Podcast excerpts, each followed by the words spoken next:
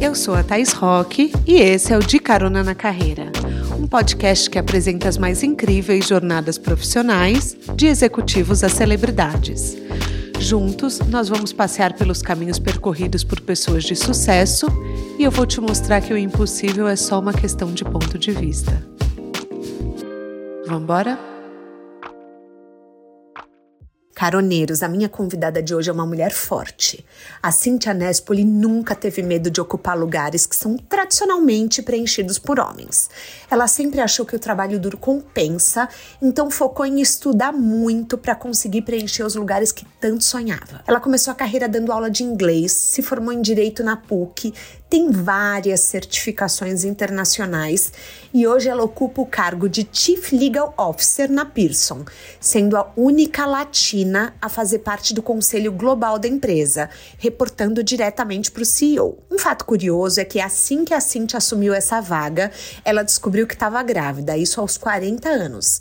Mas a gente vai saber mais a respeito disso já já. Esse é um episódio oferecido pela Pearson e feito com muito amor para os caroneiros, com base no propósito deles que é acrescentar vida a uma vida inteira de aprendizado. Afinal, cada oportunidade que a gente tem de aprender é uma chance para o avanço pessoal, né? A Pearson, além de líder no mercado de aprendizado, também comanda pesquisas maravilhosas que eu tô curiosa para saber mais a respeito. Hoje a gente vai falar de como as mulheres navegam no mercado de trabalho, o papel da saúde mental na nossa vida, no trabalho e no futuro, e é com muita emoção que eu trago um conteúdo tão legal legal para vocês, caroneiros e caroneiras. Apertem os cintos que a estrada da Cíntia já começou.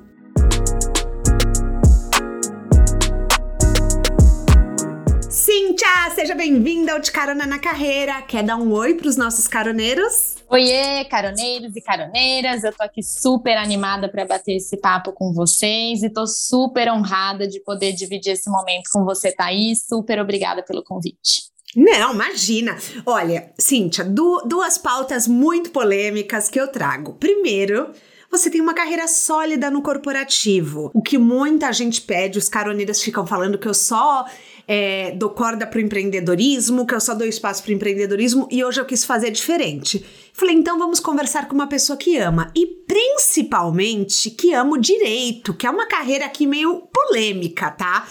Porque grande parte dos caroneiros como a gente estava falando da Maria Helena, né? Que foi uma pessoa que eu gravei o episódio, abandonam o direito para seguir a carreira empreendedora. Você sempre soube que o seu caminho era no corporativo? Na verdade, assim, eu acho que eu sempre soube primeiro que meu caminho era no direito. Eu acho que essa foi a primeira escolha, porque tá. eu sempre gostei demais de de discutir, de argumentar. Eu acho que tudo tem solução, tudo tem explicação. Eu sou meio obcecada pelas coisas, né? Até uhum. então nesse sentido, eu sempre achei que o direito ia ser uma coisa que, que ia me servir. Então nunca eu duvidei se o direito deveria ser ou não o meu caminho.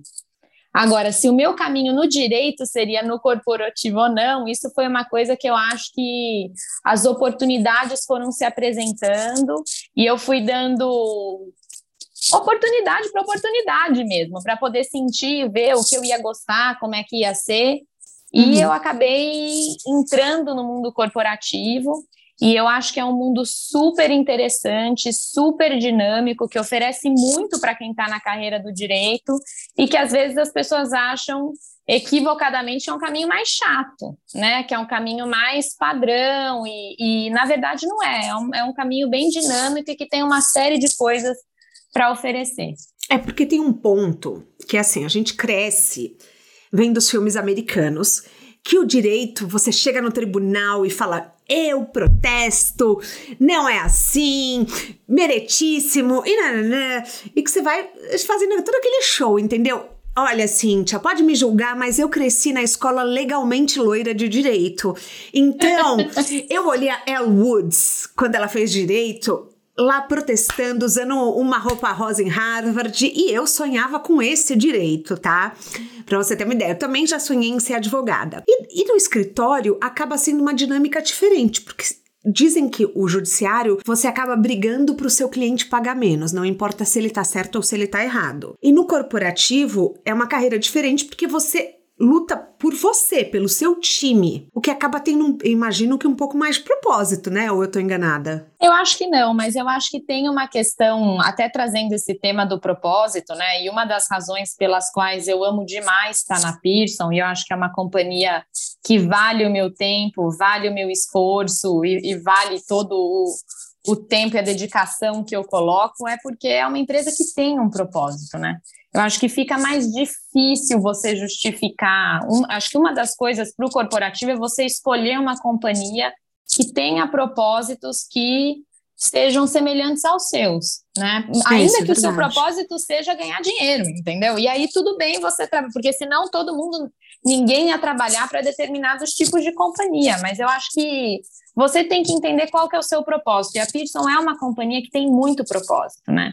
Eu venho de um, de um, de um passado muito humilde, de uma família muito humilde, e a educação tem um papel fundamental na evolução né, da, das pessoas. Então, acho que isso, para mim, é uma coisa que me faz querer trabalhar mais e mais e mais, porque acho que efetivamente eu cheguei num ponto da minha carreira em que eu posso estar numa empresa que tem um propósito e eu posso contribuir mesmo, né, com o trabalho uhum. que eu faço para fazer a sociedade ser melhor e ser diferente. Eu acho que a Pearson, como uma empresa que tem esse propósito de levar a educação em escala e de uma forma menos custosa para as pessoas, eu acho que traz isso muito arraigado e faz disso um, um argumento muito forte para a gente escolher companhias que tenham propósito. Isso, acho que isso influencia muito como eu me sinto em relação à carreira.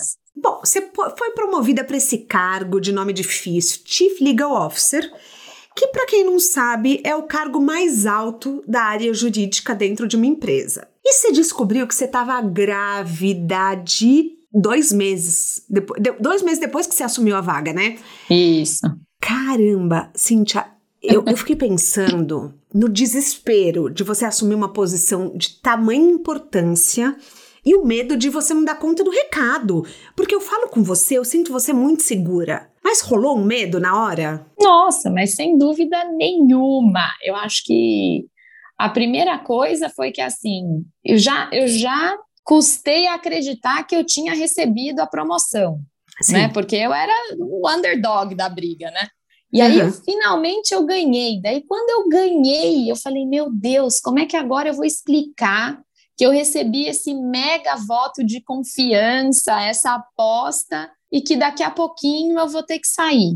Né? E aí, como eu acho que 90% das mulheres, né? Porque não dá, acho que não dá para a gente generalizar, generalizar uhum. eu já comecei a pensar que não, eu já vou explicar que eu preciso do, eu posso fazer uma licença mais curta, que como é que eu vou suprir a minha falta. E assim, eu já tinha todo, antes de eu dar notícia, eu já tinha perdido horas de sono e de vida pensando em como é que eu ia explicar como eu ia suprir isso. A mulher tem que sempre se justificar, é impressionante, porque se bobear, se eu fosse homem, eu ia esperar um aumento. Não, e eu já escutei esse argumento diversas vezes de homem. Eu tenho um time de 200 pessoas hoje, no mundo inteiro.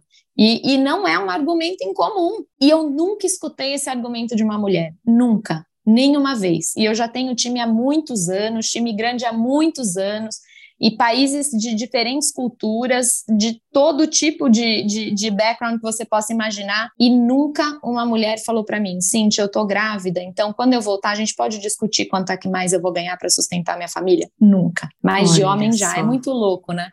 Não, é, muito, é muito louco. louco. é muito louco, porque a mulher tá sempre se justificando, tá sempre tentando conciliar as coisas. Parece que a mulher tem esse papel de, de conciliadora, né? É como e... se a gente tivesse que resolver os problemas do mundo. Do mundo. É, exatamente isso. E eu, eu fico, nossa, quando eu fico pensando nisso, de você falou, ai, como que eu vou fazer uma licença maternidade mais curta? Como que eu vou suprir a minha falta? Eu voltei a trabalhar depois de 40 dias que minha filha nasceu. E foi o maior erro que eu já cometi na minha carreira. Porque, assim, é, eu, como empreendedora, tenho uma consultoria eu comecei a atender e eu falava assim: não, gente, pera só um pouquinho. Eu não posso ficar fora porque eu vou ganhar. Eu devia ter me programado financeiramente melhor. Entendeu? Claro. Porque eh, tinha dias que eu chorava no trabalho de cansaço, de saudades da minha filha, de culpa, de tudo. Então, assim, Hum. o mais importante é a gente respeitar o tempo que a gente tem, né? Mas sabe o que eu acho também? Isso, isso quando, além de eu ter acabado de assumir, a Pearson trocou Uhum. de CEO. Então, nesse mesmo período, eu também mudei de chefe. Então você tinha que se provar tudo de novo. E esse meu chefe que entrou, Uh, eu falei: Oi, prazer, eu sou a Cíntia, e daqui dois meses eu vou sair de licença. Putz. E ele foi, e- mas eu vou te falar, foi assim, eles foram muito, muito legais e muito apoiadores, tanto o, o, o John Fallon, que foi o anterior, quanto o Andy, muito apoiadores. E é isso que eu acho que faz a diferença quando você escolhe um lugar para trabalhar que é acolhedor e que tem um ambiente adequado para esse tipo de situação. Uhum. Porque eu vou te falar, eu fiquei, gastei todo esse tempo, pensei tudo isso, e no fim eu tirei a minha licença inteira, de seis meses, feliz, em paz, com pessoas que trabalham comigo dizendo para mim, Cíntia, olha, você está fazendo falta.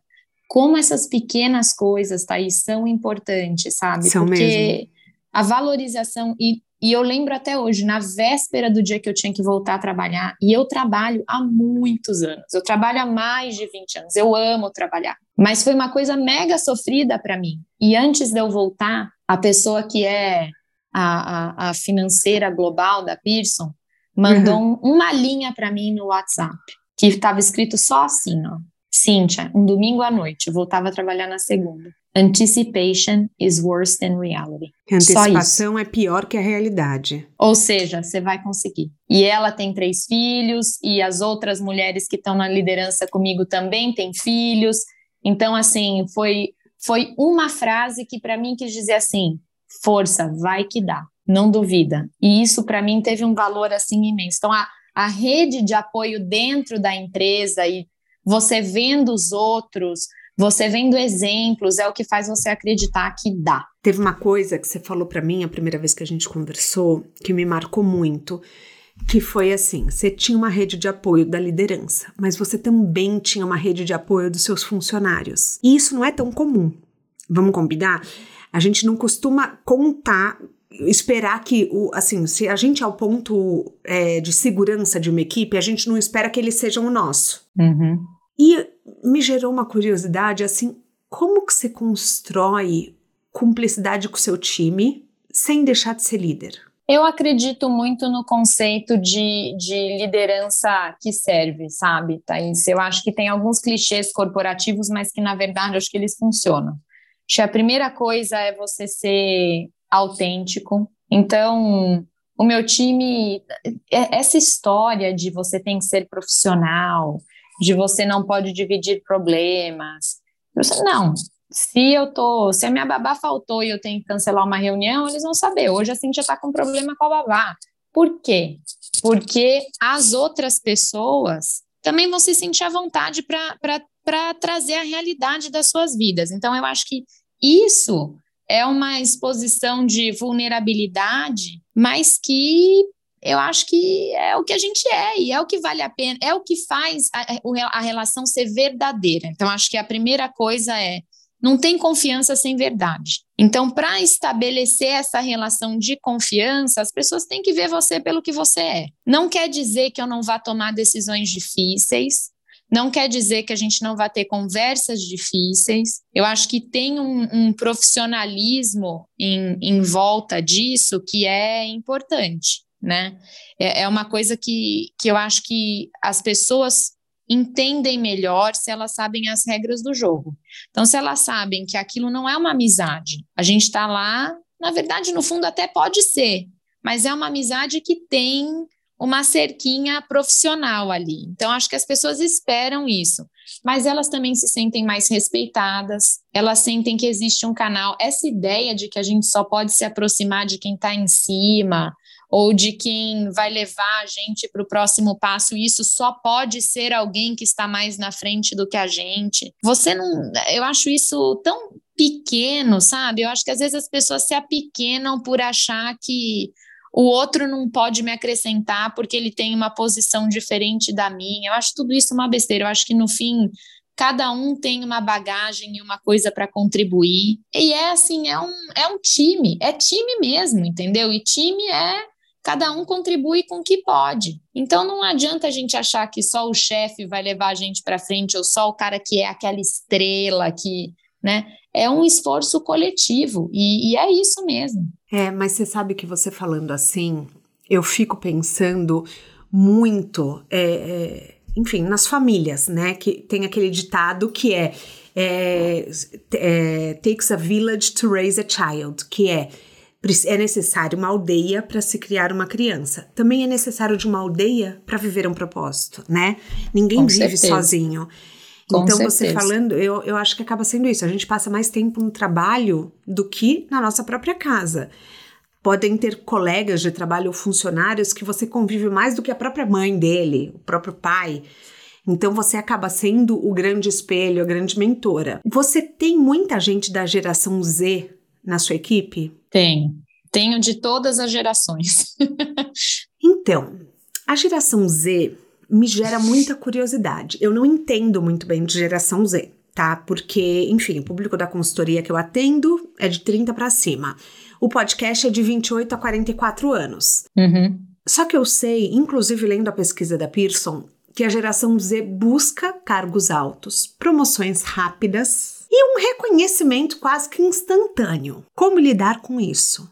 Porque é uma geração que vê os sucessos das redes sociais com milhões de seguidores e milhares de reais com a mesma idade, né? É, é, é uma eu acho que tem uma diferença de, de pensamento aí, de posicionamento muito grande com relação à minha geração, uhum. à, sua geração, que é, eu acho que é muito mais fluido.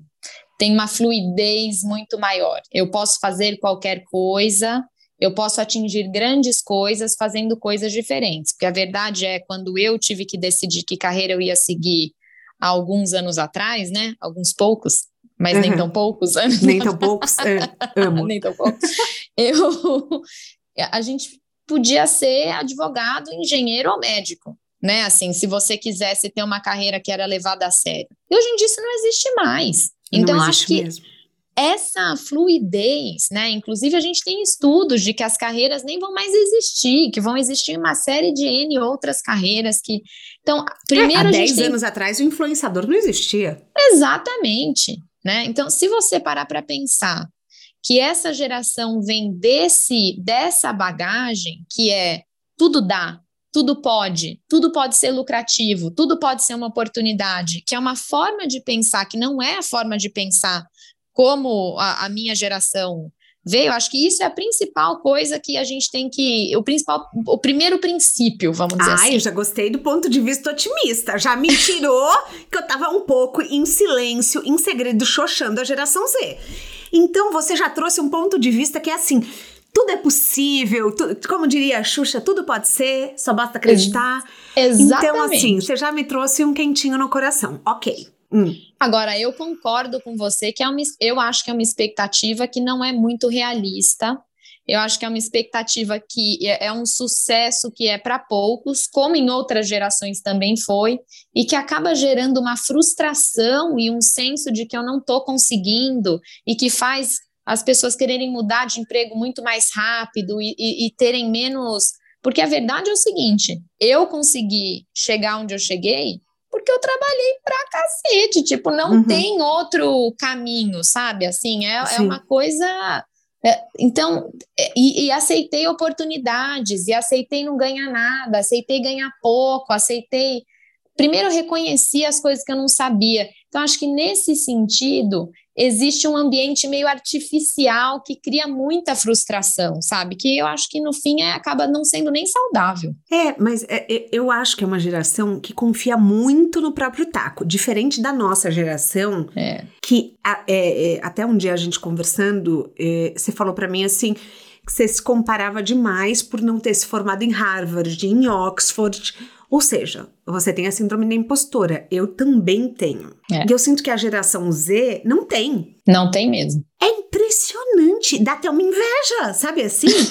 tipo, confiam pra caramba no próprio taco. E é. eu fico até assim, cara, como que vocês superaram a síndrome da impostora? O que, que aconteceu nesse gap geracional que eu não peguei? Mas sabe o que eu acho, Thaís? É bom. É bom, é bom ter gente sim. que. Porque eu acho que no fim, quando a gente fala de toda essa questão de diversidade, essa é uma diversidade super importante. Porque a verdade, a verdade é que se você só tiver Thaís e Cíntia, quem do time aqui vai ser a pessoa que a hora que você tiver lá falando, não, isso aqui vai ser difícil. A gente talvez a gente não consiga fazer isso que vai falar, não, vai sim, vamos lá, olha aqui. Eu tive uma vez uma pessoa no meu time que era Gen Z uhum. e tinha umas coisas que antes eu pensava, nossa, que coisa mais chata de fazer, eu não quero fazer isso. E ela sentava e fazia um segundo feliz da vida, sem trabalho nenhum. E eu uhum. aprendi tanto com ela nesse sentido, tipo assim, vai lá, faz rapidinho e acabou. Para de mascar esse bombril, sabe? Assim, então uhum. acho que esse esse mix geracional nas equipes é uma coisa que é muito importante.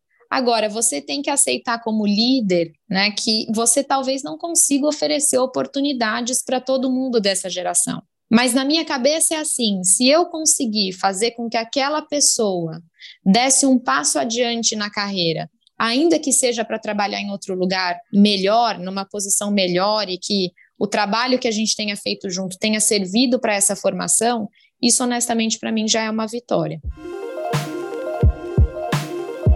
Dica que você daria, por exemplo, para quem quer superar uma síndrome da impostora, que não é uma geração Z e que está nos ouvindo agora, porque eu tenho muitas caroneiras que falam que não arriscam para o empreendedorismo por, ou não pedem uma promoção por não se sentirem o suficiente. Inclusive, a gente vai falar disso lá na frente no meu pneu furado.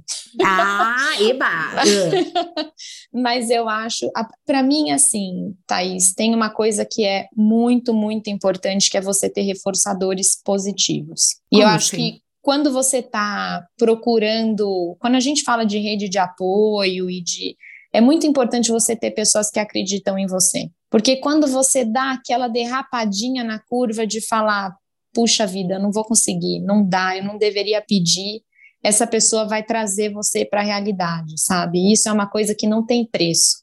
E a gente subestima isso, porque a gente está aqui sentada, conversando, né? E, e, e, e, a gente tem uma série de ideias e, e conceitos e coisas que a gente acredita que na hora de colocar em prática, às vezes não é tão fácil.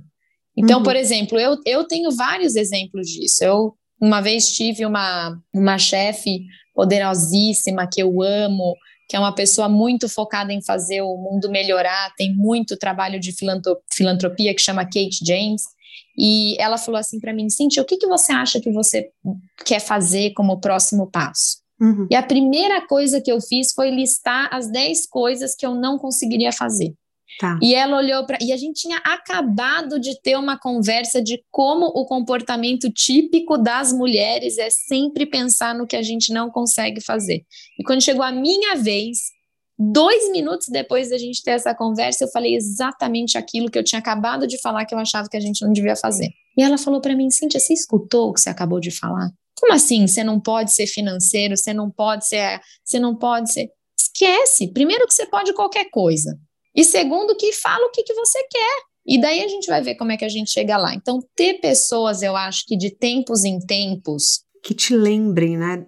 Que te mostrem o valor. caminho do seu valor. É, é então, assim, verdade. assim, essa ideia de ter gente que fica te dando feedback construtivo. Eu sou uma pessoa que acredita no reforço da qualidade, daquilo que você faz bem. Você não precisa ser uma pessoa perfeita. Você precisa ser a melhor naquilo que você é a melhor, né? Então, você, todo mundo pode melhorar, e mas eu acredito muito nesse reforço. Ter pessoas que te lembram de quem você é e do potencial que você tem, eu acho que ajuda demais nesse processo. É, não, você tem razão. Eu fico pensando é, que eu sou muito essa pessoa para outras pessoas, mas eu tenho pouca gente que faz isso por mim, sabe? Então, às vezes, agora você falando, caiu uma ficha que às vezes eu, eu também talvez precise fazer isso para mim, né? Claro. A gente precisa lógico. fazer isso pra gente. É, ah, é porque muito... eu tenho certeza que gente para falar para você como é que você pode fazer o seu trabalho melhor ou diferente. Ah, isso tem. Isso uhum. tem assim a rodo, a né? A rodo. É. é. agora, gente que fala para você, vamos lá, isso aí, tá indo bem, não deu certo agora, mas na, na próxima vai dar, tenta de novo, não desiste. Isso é, é, são poucas pessoas, mas se forem pessoas de qualidade, são pessoas que marcam a vida da gente para sempre. Porque você vai pensar, se essa pessoa que eu respeito tanto acredita tanto em mim, é. eu também tenho que acreditar. Eu também tenho né? que acreditar. É essa pessoa deve estar tá vendo algo que eu não vejo, né? Exatamente. O que, que eu não estou vendo aqui que, né? É, eu acho que isso tem um valor tão tremendo, sabe? Assim, a gente às vezes subestima porque é uma coisa que é meio que de graça, porque é uma coisa que vem do amor, da admiração, né? E às vezes a gente não dá o valor que isso tem, e isso para mim é fundamental. Caroneiros, então vocês que estão ouvindo, sejam essa pessoa para alguém hoje incentivem, apoiem. Vamos fazer uma corrente do bem aqui no podcast, porque de crítico o mundo já tá cheio. Exatamente. Cintia, uma vez você falou que não é necessário agir como homem para ocupar espaços que são só ocupados pelo sexo masculino. Isso você não falou para mim, eu vi numa entrevista sua. Me conta mais sobre essa sua visão, porque eu imagino que o direito é um ambiente muito masculino, né? Você deve ter passado muito por isso. O, o direito, mais o mundo corporativo, muito mais. Uhum. Muito mais. É, é um ambiente em que, por muitos anos, a gente tinha em posições de liderança só mulheres. Tanto que agora a gente está vendo movimentos afirmativos de vários órgãos reguladores para que se tenha mulher no board, para que se tenha mulher na, na gestão, porque assim gran, a grande questão da fora alguns segmentos específicos, a grande questão não é que faltam mulheres. Você uhum. tem um certo balanço de diversidade em vários setores até um determinado momento da carreira, mas dali para frente não. Então, o, o ambiente corporativo ainda é um ambiente muito masculino. E esses, esses dias atrás eu estava fazendo um curso no IBGC, que é o Instituto Brasileiro de Governança Corporativa, e eu tive a oportunidade de, de participar de uma conversa com a Cristina Pinho. A Cristina Pinho é uma mulher que tocou várias áreas de, de operações da Petrobras muito tempo. E tá. ela falou exatamente sobre isso. Ela falou: eu achava que eu tinha que me comportar de uma maneira mais masculina, porque eu só trabalhava com homens. Né? E com o tempo eu fui percebendo que você consegue ganhar o seu espaço e ter respeito sendo quem você é, que aí volta, Thaís, para aquele tema da autenticidade. No fim, de que, que adianta eu me dedicar tanto a alguma coisa se eu não posso ser quem eu sou? Uhum. Eu gosto de roupa colorida, eu gosto de acessórios, eu gosto de make, e eu trabalhei em fábrica, chão de fábrica há muito tempo, e sim, e e essa sou eu. Uhum. Então, assim, se eu não puder ser quem eu sou, não vale a pena. É tempo demais, é esforço demais, entendeu? Então, acho que isso, essa questão de você dentro do mundo corporativo, porque acho que todo mundo tem essa ideia de que todo mundo não, mas eu por muito tempo tive, então talvez por isso eu esteja, uhum. eu esteja generalizando mas de que você tem que ter uma persona, porque o executivo, ele é ah, é essa tá. pessoa importante uhum. que se veste de determinada maneira, que fala de determinada maneira, que e cara, eu sou só a Cíntia, e é só a Cíntia que eu quero ser. E, então a gente tem que se libertar disso, eu acho, sabe? Cê, e cê, não, e você fica pensando, por exemplo, se uma Luísa Trajano seguisse o modelo de se comportar como homem, ela nunca teria criado uma empresa tão humana que nem ela Exato. criou que é o Magalu, né? Exato. Então, assim, é você, você, eu acho que todo mundo contribui com o seu melhor quando a gente é quem realmente a gente é. É, é verdade. É que às vezes a gente fica preso no que as redes sociais falam que a gente deve ser ou que o LinkedIn mostra. Eu falo que o LinkedIn é um espaço um pouco de fanfic. Fanfic, o que que é? é são criações da internet que são ficção e às vezes eu entro no LinkedIn e eu leio uma história, fui demitida, mas estou grata. Meu, ninguém tá grato por ser demitido. Claro. Então, você tem que ser de verdade. Você tem que parar de achar o modelo ideal para se comportar. Porque no fim, a verdade aqui conecta, né? Ah, com certeza. Para que, que você vai postar a foto de biquíni com uma frase motivacional embaixo que não tem nada a ver? Posta sua foto de biquíni. É isso. Tá aí. lá, tá legal, tá feliz. Acho que isso é isso, essa questão de autenticidade para tudo tem muito valor. As pessoas querem se relacionar com quem é de verdade. Você tem mentores? Eu tenho. Eu tenho Ele... pessoas que eu confio muito. Eles são também assim autênticos como você? Eu acho que eles são, sem dúvida nenhuma, até porque eu acho que eu não conseguiria me identificar e confiar em pessoas que não têm essa, essa característica. Eu tá. acho que eu até acho que você pode ter pessoas que são as personas que possam te ajudar em, em diferentes aspectos, mas eu acho que para mim a mentoria é uma questão de identificação muito forte, porque eu acredito muito, mas eu acredito muito que você tem que escolher pessoas de quem você goste. Se você não gosta e não se identifica com a pessoa, eu acho que não vale a pena você, porque no fim o que você está fazendo ali é dividindo um aspecto importante da sua vida. Claro. Se você está se dando ao trabalho trabalho de procurar alguém para te ajudar, é porque você está interessado em, né, em investir naquilo, em doar tempo, doar, se doar para aquilo. Então, assim, escolher um mentor de quem você não gosta, eu acho que para mim seria uma coisa insuportável. Me forçar a passar tempo com gente que eu não gosto espontaneamente. Não, mas às vezes a gente escolhe o mentor pelo nível de sucesso da pessoa, não pela autenticidade dela. Mas você acha que a autenticidade é um fator mais importante do que o sucesso, por exemplo? Eu acho que pessoas que porque para mim sucesso é que depende da definição de sucesso de cada um.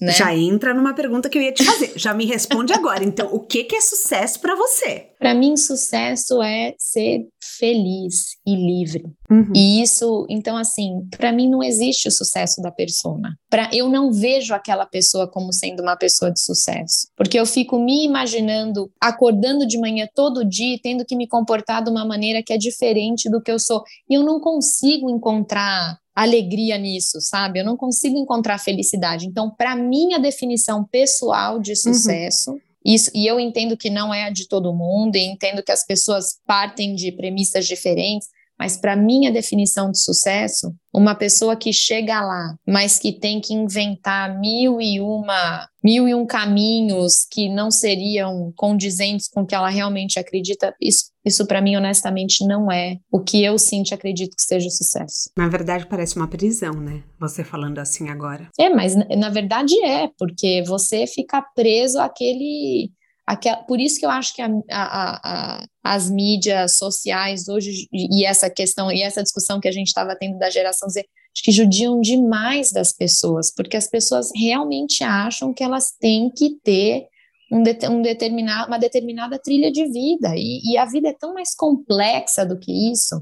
A vida é tão mais. Eu já tive um monte de emprego, já casei, já me separei, já casei de novo, tive filho. É, assim, a vida, é, a vida é complexa. Morei fora, morei aqui, é, é, sabe? E, e a gente às vezes fica colocando regras e fica achando que a gente tem que se amoldar para caber em, em determinados, sabe, frasquinhos.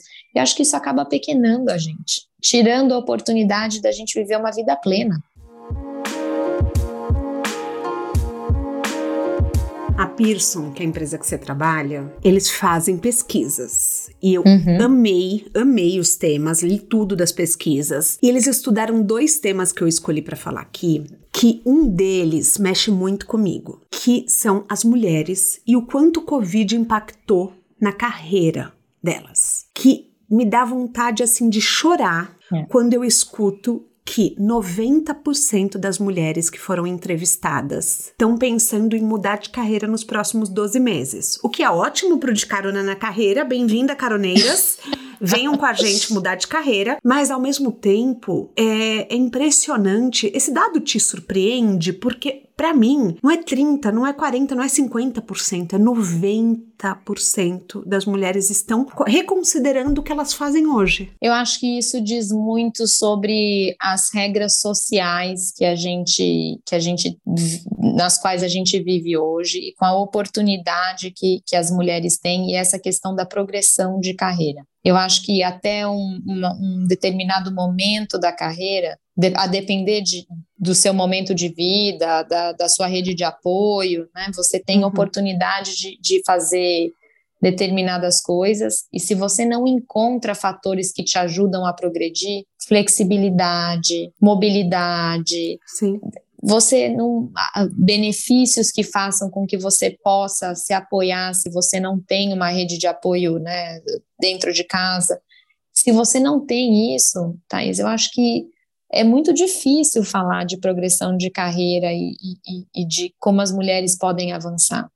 E com certeza isso na pandemia piorou muito, porque dentro de casa, às vezes, eh, vendo os dados, você vê que a expectativa de cuidar da casa e dos filhos continua sendo da mulher, mesmo os dois trabalhando em casa. Então, eu tenho pessoas no meu time que chegaram a ter uma carga de vida muito difícil de sustentar e que se frustraram muito com isso. E isso acaba, assim, desencorajando as mulheres a, a, seguir na trilha que elas estão, né? Então, eu acho uma pena, mas eu, é uma coisa muito real. Eu li que vai demorar 10 anos para as mulheres recuperarem as consequências do Covid na carreira delas. É, é inacreditável, né? É Porque tanto trabalho que a gente coloca para para fazer com que essa seja uma agenda que progrida.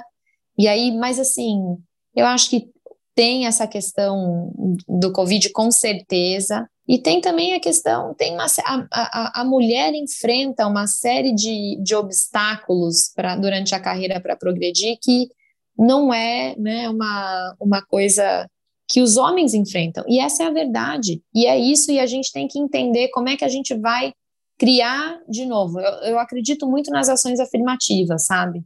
Como uhum. é que a gente vai criar fatores, a, ajuda, que, que façam com que as mulheres se sintam à vontade para voltar para o mercado de trabalho, para acreditar que dá para fazer certas coisas, que não precisa ficar se explicando quando está grávida, porque é isso aí mesmo, gente. Caroneiros, a população mundial cresce porque as mulheres geram filhos, não tem outro jeito. Então, assim, é, é a verdade, né? E, e essa, esse é um fator da vida. E as empresas têm que aprender a lidar com isso de uma maneira que traga um balanço adequado.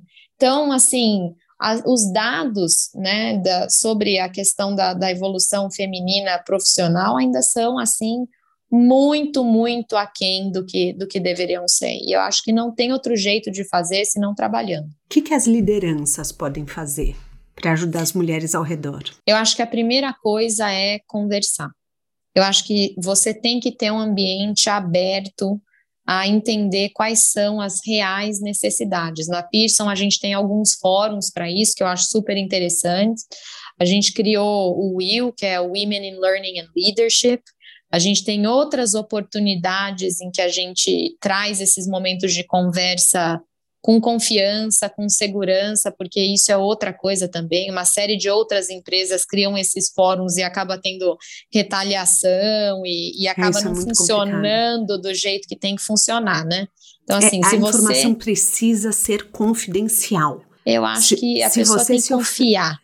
Se você se oferece para ser uma rede de apoio, acho que a gente tem que falar disso é importante que você também nas entrelinhas se comprometa ao sigilo. Eu concordo. Porque é assim que você vai ajudar, né? Eu concordo. Eu concordo com você. Eu acho que você não consegue agir ou atuar sobre, sobre aquilo que você não sabe, né? uhum. né? Então acho que isso é uma questão importante, porque cada um, a gente no fim age de acordo com a nossa experiência de vida, né? Isso é, é todo mundo sabe, né? Então, é importante que você entenda, enxergue e entenda o outro. Porque o que é um problema para mim pode não ser um problema para você, Thaís. E o que é um problema para você pode não ser um problema para mim. E isso é muito comum. Então, se você não enxerga, escuta e, e, e, se dispõe a entender o outro, você não vai saber como agir. Então, acho que esse. E, e o outro só vai se abrir com você se ele achar que você não vai sair cornetando o que ele falou para todo mundo, né? Então, Total. esse ambiente de confiança, de discussão, eu acho que, que é uma coisa que, de novo, tem que ser criado de forma genuína. Uma vez que você tem isso, aí eu acho que tem, você consegue endereçar quais são os temas específicos que vão fazer as pessoas que estão ali as, no seu time mais confortáveis. E cada pessoa vai ter uma necessidade. Uma pessoa precisa trabalhar mais à noite, menos de manhã, a outra pessoa precisa trabalhar aquele horário certinho, a outra pessoa não gosta de estar tá na câmera, no vídeo, porque se estressa, porque tem que fazer escova no cabelo, a uhum. outra né, não gosta da voz, então prefere estar tá na câmera. Eu acho que você, de novo, não tem nada, não tem nada genérico, é, é, meio que tratar as diferenças na medida, né, da, as desigualdades nas medidas, na medida das diferenças. Você tem que entender o que, que aquela pessoa precisa e ver como é que você pode ajudar. Para mim, isso é ser líder. É enxergar o outro, entender como você pode dar mais conforto e fazer aquela vida melhor. Agora, verdade seja dita, enquanto todo mundo não tiver que buscar o filho na escola e isso for só responsabilidade da mãe, uhum. a gente nunca vai chegar no, né, no, numa igualdade, porque Sim. não tem como, né? Você sente, por exemplo, como líder, uma diferença na postura das mulheres pós-pandemia? Eu, assim, de, vou te falar que depende do país, tá? Ah. Uhum. Para a gente entender, e isso me dá um pouco de tristeza, porque eu sou brasileira com mega orgulho, mas eu acho que o Brasil ainda está bem para trás. Eu nunca tive um brasileiro no meu time falar assim, Cintia, eu preciso sair mais cedo, assim, com uma exceção, preciso sair mais cedo porque eu tenho que buscar meu filho na escola. Mas se dentro do, dos Estados Unidos, do Reino Unido, eu escuto isso muito mais, muito mais. Ah. Então, eu acho que eu senti sim uma diferença, mas eu acho que como a gente trabalha muito para ter esse ambiente aberto, tem esses fóruns de discussão, uhum. a gente, a, a, eu, eu recebi, as pessoas foram muito mais transparentes no sentido de, de, de precisar de mais flexibilidade, de, né, às vezes precisar de uns dias de folga, né, eu Sim. senti mais flexibilidade nesse sentido, Thais. É importante a gente falar que a situação de incerteza financeira faz com que a mulher muitas vezes volte a ser dependente do parceiro. E os problemas financeiros tendem a aumentar a violência doméstica. Não é um caso que a gente está narrando aqui, mas é um dos resultados da pesquisa. E eu acho importante a gente fazer um alerta para as caroneiras que ou elas estão passando por isso ou que conhecem alguém que está passando por isso, existem alguns aplicativos para denúncia. Eu vou deixar o link do descritivo do podcast de um site que tem de diferentes estados links para denúncia. Então, para que vocês saibam, foi algo que apareceu na pesquisa e que eu senti a necessidade de falar aqui hoje. Cintia, o desejo pelo empreendedorismo aumentou, uhum. mas também aumentou a vontade de ser uma funcionária mais qualificada na hora de uma entrevista, é, para que as pessoas possam ser mais reconhecida, reconhecidas e despontar como talentos. Que, que, dicas você daria como líder de mais de 200 pessoas? O que, que é legal para a pessoa saber que ela se torna mais atraente para o mercado de trabalho? Eu acho que a questão do inglês é uma questão muito importante. Eu acho você que acha? falar eu acho. Eu acho que Ai, você Cintia, falar eu bato tanto na tecla língua. do contrário, porque eu falo. Eu sei! Porque empresas brasileiras, eu penso assim, em, empresas brasileiras muitas vezes não precisa. É que a Pearson é uma empresa internacional. É importante a gente falar isso, é uma multinacional, né? Mas tem a Pearson é uma multinacional, mas país tem tanto conteúdo tão bom. Esquece a questão de você ter que falar inglês no trabalho, no escritório, fazer um Sim. relatório em inglês. Tá. Tem muito conteúdo tão bom que não é traduzido ou que demora muito é mais para chegar aqui por causa da tradução. Uhum. Eu acho que do ponto de vista de, de enriquecimento, de, de, de, de, enriquecimento intelectual mesmo, eu acho que isso faz uma diferença tão tremenda. Agora, o que eu acho um absurdo é a pessoa que vai lá e coloca uma. Eu acho que isso é um diferencial, né? Agora, nem toda posição requer. Eu acho que as, tem algumas empresas hoje que, que meio que viajam na maionese na descrição dos cargos e a pessoa quer basicamente um CEO para fazer o trabalho de um analista. Então, aí eu também concordo, vou concordar com você que tem aspectos injustos, né? É que eu penso assim, Cíntia, é, nem todo mundo tem a oportunidade financeira de aprender a falar inglês ou teve oportunidade na escola. E eu, eu me boto num lugar de que eu sou uma mulher branca, que eu tive a oportunidade de aprender inglês desde cedo. Uhum. Porque a minha mãe tinha condições de pagar uma escola. Mas a minha mãe, por exemplo, não teve condições de aprender inglês. Ela não tinha situação financeira, não, não teve as oportunidades. E eu reforço muito para ela que isso não faz dela menos, que não faz dela. É, porque senão, às vezes, a pessoa fica achando que ela nunca é boa o suficiente para uma vaga. E toda vez é, que eu falo disso, eu penso como se eu estivesse falando para minha mãe, entendeu? Toda uhum. vez que eu, eu gravo o podcast e eu falo para as pessoas, eu falo: olha, é, o inglês não é tudo, porque realmente eu vejo a minha mãe como uma profissional super, ultra, mega qualificada, que eu sou fã, e que tem essa questão sabe? Então, eu, eu, eu busco dar esse acolhimento pro caroneiro que ainda não fala. Eu não quero que ele se acomode e nunca tente aprender. Mas eu quero falar para ele que se ele não teve a oportunidade, isso não faz dele menos, sabe? Não, mas com certeza não faz. Agora, eu também vou te falar o seguinte: tem hoje tem muitos recursos e muitos. É que eu acho que quando a gente fala falar inglês, a gente fica imaginando atuar num filme de Hollywood com aquele inglês perfeito, maravilhoso. Que isso Sim, também é total. outra coisa, que é aquela uhum. insegurança de, mas eu não sou fluente, meu inglês não é fluente. Acho que você tem hoje recursos que sem custo, uhum. que são muito bons. Né? A própria Pearson tem um, um, um aplicativo de, de para outras línguas que eu acho que para você ganhar uma proficiência de, de adquirir conhecimentos, já é suficiente, que é a Mondly, por exemplo. Né? Então, você consegue entrar hoje em recursos que lá atrás eu vou concordar com você, acho que seria mais uma coisa de privilégio e, e oportunidade. Mas eu acho que hoje existem recursos que podem ajudar as pessoas nesse sentido. E ah, eu, vou deixar o é, link sim, no descritivo. Depois Isso, eu vou pedir para vale sua equipe me mandar. Perfeito. Pode deixar. Eu acho que vale a pena, porque eu de verdade acho que você não precisa ter. Quando a gente fala inglês, a pessoa fica achando que ela vai ter que fazer uma performance, né? Uhum. E eu acho que o que eu, para mim, o que é importante é o nível de aquisição de conhecimento intelectual, muito menos do que você conseguir chegar lá e falar não, eu falo inglês perfeito, inclusive, let me tell you, entendeu? Eu acho que uhum. não é, não é sim, menos sim. nesse sentido.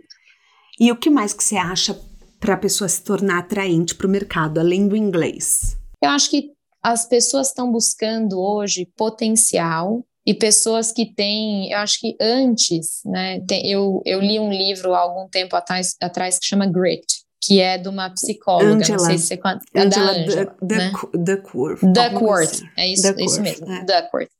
E eu e, e aquilo, eu gostei demais daquele livro, porque eu acho que é um reforçador de que você não precisa nascer com QI de gênio para conseguir fazer coisas grandes. Você precisa ser apaixonado e você precisa ser perseverante. Então, acho que se você demonstra essas características de que, tipo, eu tô afim e eu vou, tô disposto a aprender e a fazer coisas diferentes, eu contrato muito mais pessoas que têm esse perfil do que pessoas que já têm Tipo, já sou papa nesse assunto, sou expert nesse assunto. Eu prefiro muito mais apostar no talento de pessoas que eu vejo que estão dispostas a, a trabalhar com o que a tá lá para o que der e vier, a aprender, a crescer, do que as pessoas que, que acham que não tem mais nada para aprender. Que isso eu acho que, que é para mim é uma das coisas que mais me decepciona e agora eu estou fazendo várias entrevistas falando com um monte de gente e, e para mim, a, a vontade de aprender e mostrar que você está disposto e que você tem adaptabilidade, flexibilidade, humildade, eu acho que são coisas para mim que têm muito valor. Eu concordo com você. Quando a pessoa já se coloca numa posição de, vou usar uma palavra muito de velha agora, de sabichona, é, sabichona é muito bom. Mas fica, a gente fica com essa sensação de que, gente, que mundo é hoje? Que, que ano é hoje que você não tem mais nada para aprender? Com a internet, a gente tem uma informação nova a cada minuto. Com os aplicativos, tem um recurso novo a cada minuto. Então é, é, é muito isso, eu concordo. Olha, 87% caroneiras, 87% das brasileiras entrevistadas sentem que elas têm menos oportunidades de trabalho do que os homens. Vai, vai no que a gente falou.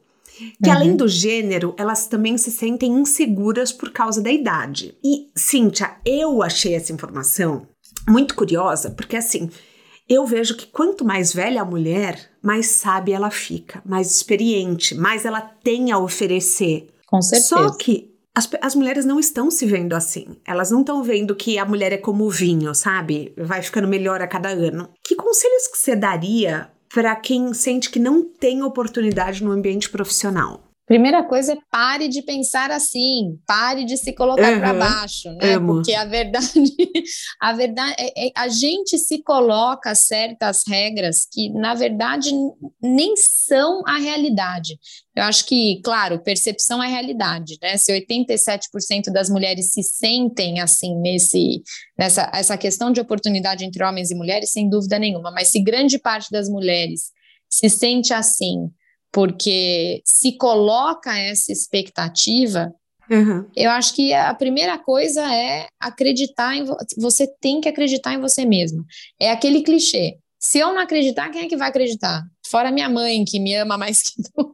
Beijo mais. beijo mais. Quem é que vai acreditar? Entendeu? Então, a primeira coisa é se olhe sem preconceito, se olhe sem achar que você não pode, que você não consegue. E assim, eu falo isso, Thaís, mas todo dia eu coloco uma barreirinha para mim mesma. Eu vou lá e falo: não, para, para, não, vamos de novo, vamos, amanhã é outro dia. Então, acho ah, que a primeira coisa é isso. é acreditar. Por que, que a gente faz isso? Cara, eu não sei. É, eu, eu, acho que é histórico. e eu fico pensando de não passar isso para minha filha. Eu não sei se você é. sente isso com a sua filha. Então, eu fico muito com uma sensação de que eu quero que ela sinta que ela é capaz de tudo. Então, quando ela fala, eu falo para ela: "Você consegue o quê?" Ela fala: "Tudo, mamãe". Daí às vezes ela fala: "Mas isso eu não consegui, mãe". Eu falo: "Mas você consegue". então assim, eu fico tentando esse reforço positivo é. para que talvez entre na cabeça dela o que não entrou na minha, sabe? Mas é isso. É. Por isso que, é. mas é por isso que essa questão da rede de apoio faz tanta diferença, porque quando você acha que você não consegue e alguém fala para você: "Para, Cíntia, claro que você consegue".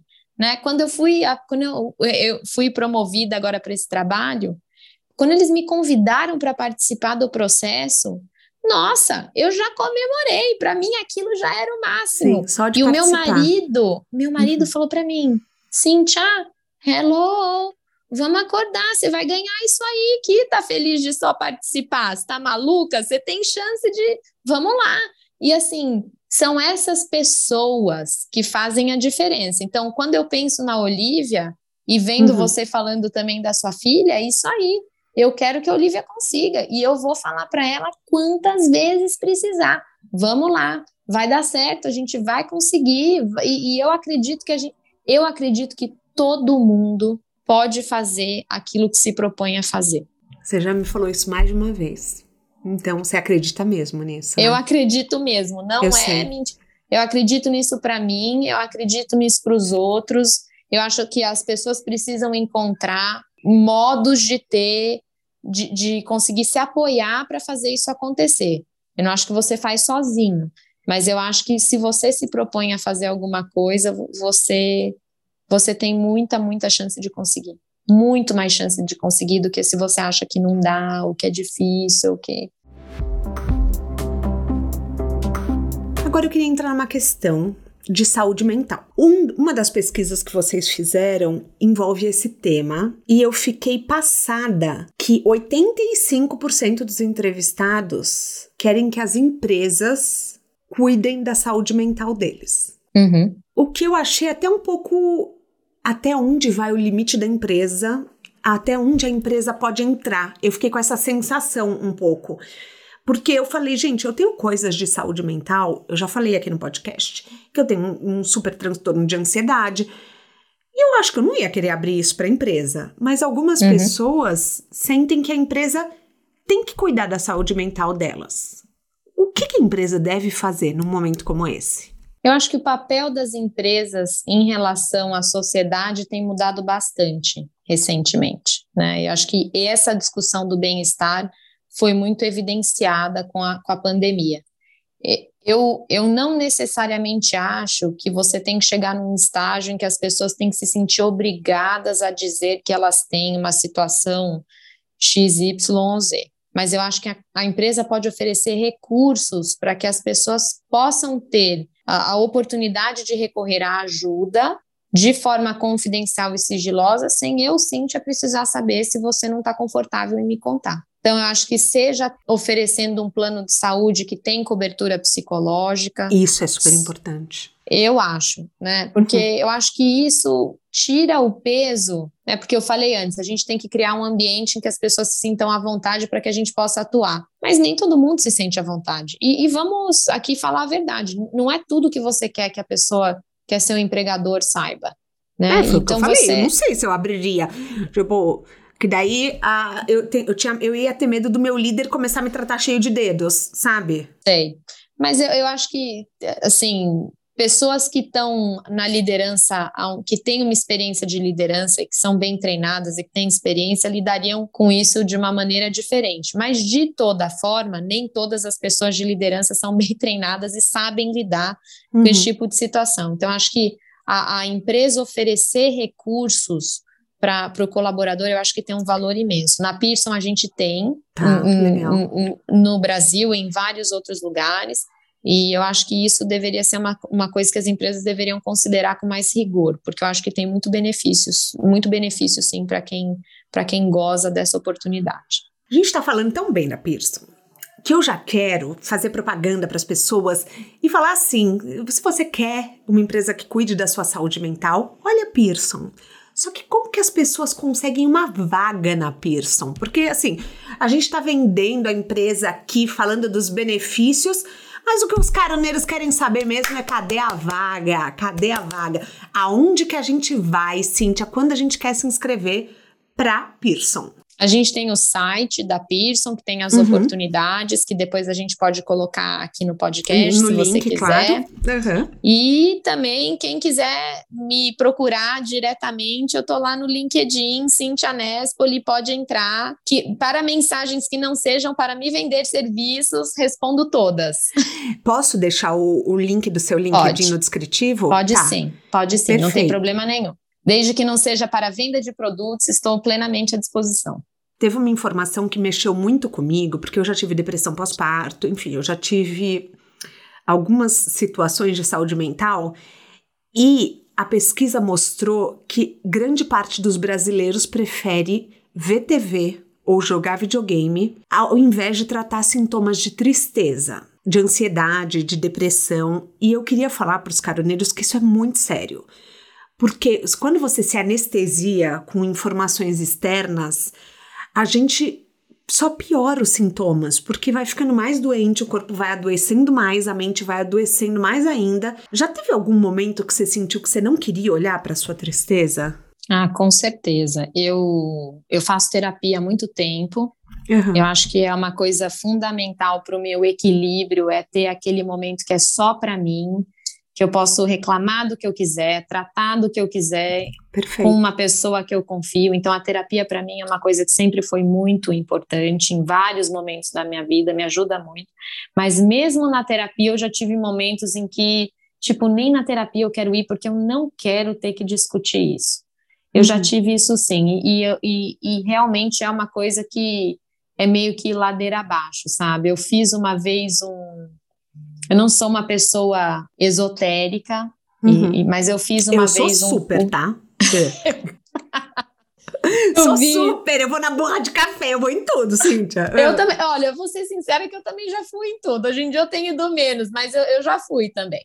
Mas eu, na verdade, eu, eu fiz um curso que me marcou demais, que era um curso de meditação, uhum. que até nem consegui terminar, porque eu também sou uma pessoa ansiosa e o curso me deixava nervosa, porque era tanta paz, tanta paz, que eu acabava saindo do curso mais pilhada do que eu tinha chegado. Mas num, num determinado entendo. momento do curso, ele falava o seguinte: se você está triste, não invista na sua tristeza. E aquilo me marcou porque a nossa tendência é, puxa, eu estou triste, então eu vou escutar aquela música.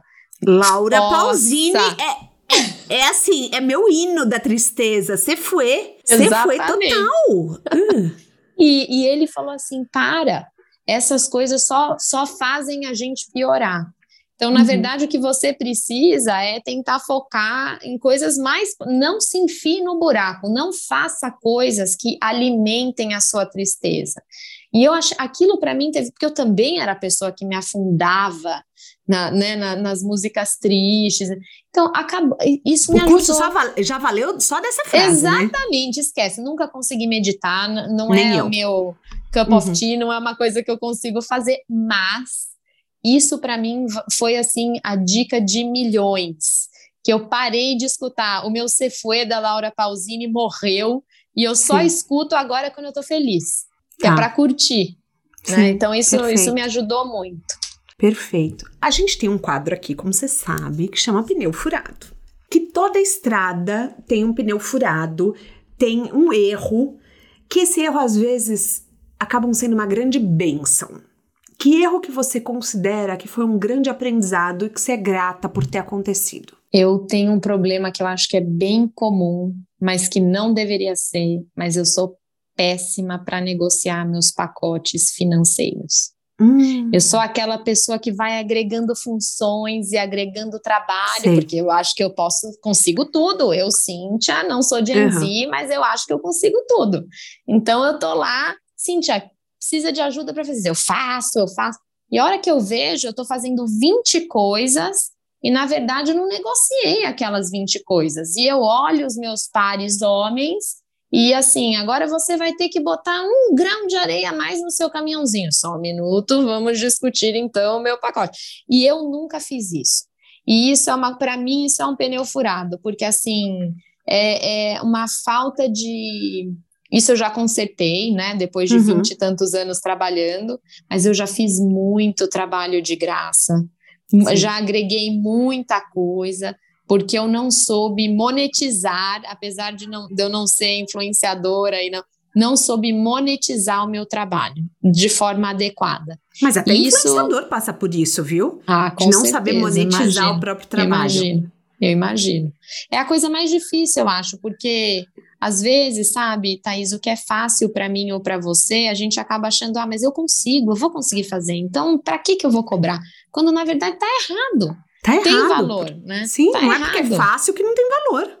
É, então, é falar de dinheiro para mim e negociar pacote, eu já trabalhei de graça demais. Nossa, eu também já me vi fazendo coisas que eu falava, gente, eu devia ter parado há 10 passos atrás. Então, assim, te entendo muito. Hoje eu já sou consigo ser mais fria. Só que se eu tenho um envolvimento emocional, para mim ainda é difícil, sabe?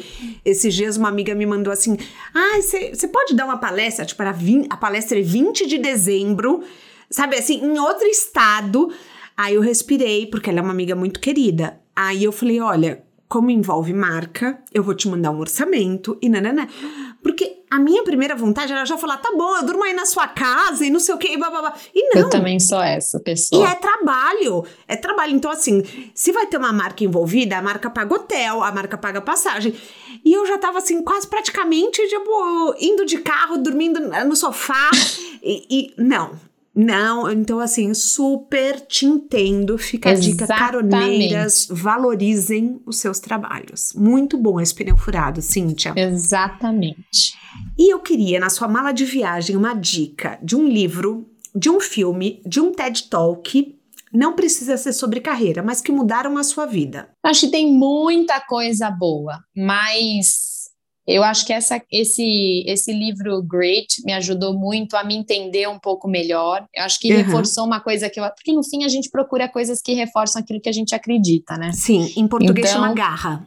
Se ah, não me ah, engano. ótimo. Uhum, ótimo. Eu vou deixar o link no descritivo. Porque eu sou uma pessoa obsessiva. Então, achar que a minha obsessão compensa, né? Se você procura o que é obsessão no dicionário, uma das minhas grandes amigas é uma empreendedora que dá várias entrevistas e ela falou para mim: para de falar que você é obsessiva.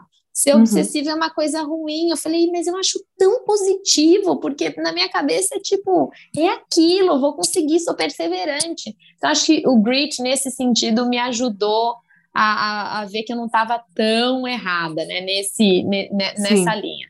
Tem o Outliers também, do Michael, do Michael Gladwell, que eu também acho que é um livro muito bom, que fala que, né, tu, você te dá mais ou menos como são as características para você conseguir chegar a posições diferenciadas. Então, acho que esse também é um, é um livro que, linkado com isso, vale muito a pena. E o último, se eu puder falar mais um, é o Bad Blood, da Elizabeth, que é a história da Teranos, da, da Elizabeth Holmes, ah, que eu acho que... Meu Deus, eu vi, eu vi o seriado. Ah, é o livro é um dela? exemplo, não é dela, é ah, sobre, história sobre dela. o caso, ah, tá. é, chama Bad Blood, que é essa questão de, que para mim é o exemplo do que não fazer, né, da, da, do ponto de vista ético, que é aquilo que a gente discutiu do sucesso, né? É sucesso? Ela levantou nove, tudo bem. A história dela terminou mal porque ela foi condenada, mas ela levantou nove bilhões de dólares. Mas para ela levantar esses nove bilhões, ela mudou a voz, ela mudou o jeito de se vestir, ela começou a, a, a ter um momento Steve Jobs. Então, assim, uhum. isso é sucesso? Você já né? escutou o podcast? É muito bom. É muito bom. É muito bom. Nossa senhora, eu fiquei viciada. Eu, eu falava, gente, eu, eu, escutei assim os 20 episódios, eram muitos é episódios. E, e, eu fiquei passada, porque às vezes eu, é, eu fico pensando, me falaram, essa semana eu ouvi essa frase, que as pessoas falam de namoros tóxicos e daqui a pouco elas vão começar a falar de chefes tóxicos com certeza. Porque é essa coisa, esse movimento, por exemplo, o cara da WeWork, que tem o documento, uhum. não sei se você vê, tem o seriado, uhum. ela da Teranos. Então, são pessoas, esses gênios, que acabam refletindo isso na equipe, acaba refletindo na maneira como a equipe se sente, como é tratada. E, e é uma coisa que a pessoa, ela se sente capaz de tudo, então ela age da forma que vem na telha dela, quer. né? É. Exatamente. Nossa, é exatamente. Louco. É. É, é muito mesmo. louco. Ai, Cintia, a gente chega ao fim da nossa carona. Eu amei Ai, o papo. Que pena. Eu amei, amei. Juro, foi muito bom. Que eu, bom. assim, eu queria muito trazer alguém do corporativo e trazer do direito. A gente tá vindo de dois episódios seguidos. Para quem tá ouvindo esse episódio, o episódio passado foi com o Bookster, que também ama o direito. É, e esse episódio com você que tá na Pearson, que atingiu um cargo de liderança, que inspira tantas pessoas. E eu acho importante a gente falar desse seu lado humano. Eu acho que a gente conseguiu humanizar muito a liderança. Eu quero que esse episódio que seja muito inspirador para as pessoas que planejam ter uma equipe, porque eu acho que acabou sendo sobre isso. Então, é assim, verdade. foi muito válido. Muito obrigada. Assim, fico adorei, muito orgulhosa desse adorei, conteúdo. Adorei, adorei, Thaís. Foi muito legal. Super obrigada pela oportunidade. Obrigada. Se você chegou até aqui e gostou do tema de hoje, eu recomendo o episódio da Viviane Kim da Live Up, da Maria Cláudia Vila Boim, CEO da Veleda da América Latina. Duas mulheres inspiradoras que construíram sua carreira dentro de grandes empresas. O De Carona na Carreira tem a consultoria de conteúdo do Álvaro Leme, a supervisão do José Newton Fonseca, a sonoplastia edição do Felipe Dantas e a identidade visual do João Maganin. As dicas que a gente abordou até aqui estão todas no descritivo do podcast, na plataforma que você nos escuta. Bora lá no Instagram falar mais sobre o episódio de hoje? A gente volta na próxima semana com mais um de Carona na Carreira. Um beijo grande.